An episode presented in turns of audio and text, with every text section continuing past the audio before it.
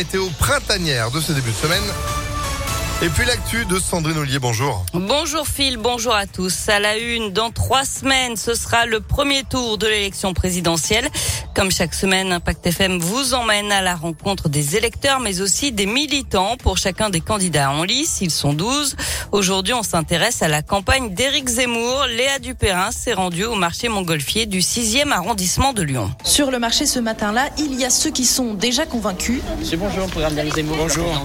Ah, mon copain. Ah, Ouais, je vous le prends au, au retour. vous le prenez au retour. Et puis ceux qui, à l'inverse, ne cachent pas leur franche opposition. Madame, un programme d'Éric Zemmour? Surtout pas. Ça va pas, non. Extrême droite. Non, mais c'est quoi ça Mais on n'est pas comme ça, nous. Pas simple de convaincre pour Victoire, 30 ans. Elle a rejoint le mouvement Reconquête au lendemain du discours de Zemmour à Villepinte. Globalement, la ligne générale que tient Zemmour, pour moi, c'est une vraie ligne de droite, c'est-à-dire une ligne qui est ni européiste, ni ultralibérale. Et c'est une ligne qui correspond vraiment euh, à l'idée du souverainisme de droite. Pour cette professeure de philosophie, l'ancien polémiste reste le plus convaincant. Zemmour a le courage de vraiment parler de l'identité et de la transmission. Beaucoup plus qu'au Rassemblement national, beaucoup plus que chez Dupont-Aignan et même, même Philippot. Elle regrette enfin l'absence de débat avec le président sortant.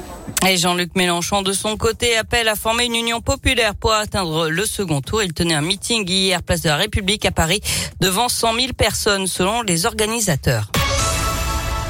L'actualité, c'est aussi cette enquête ouverte pour tentative d'assassinat après une fusillade à la Duchère samedi soir. Les faits se sont passés au niveau d'un point de deal. Cinq mineurs âgés de 15 à 17 ans ont été blessés. Ils ont été pris en charge par les pompiers. 17 douilles de Kalachnikov et une goupille de grenades ont été retrouvées sur les lieux. Deux hommes interpellés après des projections à la prison de Villefranche samedi. D'habitude, les colis contiennent des téléphones ou des stupéfiants, sauf que là, dans les paquets, il y avait de la viande, des merguez et des escalopes. Plus précisément, l'un des suspects a fait l'objet d'un rappel à la loi, l'autre sera présenté à la justice en octobre.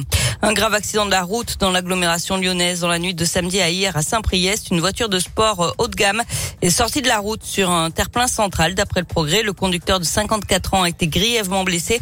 Il a été transporté à l'hôpital Édouard Herriot. Son pronostic vital est engagé. Le passager âgé de 50 ans a été plus légèrement touché. La vitesse serait en cause dans cet accident. Des manifestations aujourd'hui dans plusieurs départements de France contre l'envolée des prix des carburants. Des opérations de blocage ou de barrage filtrant dans les Bouches-du-Rhône, le Doubs, la Manche et le Nord. Des taxis, des VTC, des transporteurs routiers ou encore des entrepreneurs du BTP qui réclament des aides supplémentaires. On passe au sport. En foot, l'OL fait du surplace en Ligue 1. Les Lyonnais sont toujours dixièmes du championnat à 10 points du podium après leur match nul 0 partout à Reims. Hier soir, l'OM a confirmé sa place de dauphin en battant Nice 2 buts à 1. Et puis en basket, la victoire de l'Asvel face à la lanterne rouge du championnat Fosse-sur-Mer. Score final 84 à 80. Et puis semaine spéciale Asvel sur Impact FM avec euh, tous les matins et tous les après-midi dès 16h vos invitations pour aller euh, soutenir l'Asvel en Euroleague ou en championnat. Vous avez le détail sur impactfm.fr. Merci Sandrine. Vous, vous êtes de retour à 8h30. À tout à l'heure. Allez, à tout à l'heure. 8h04.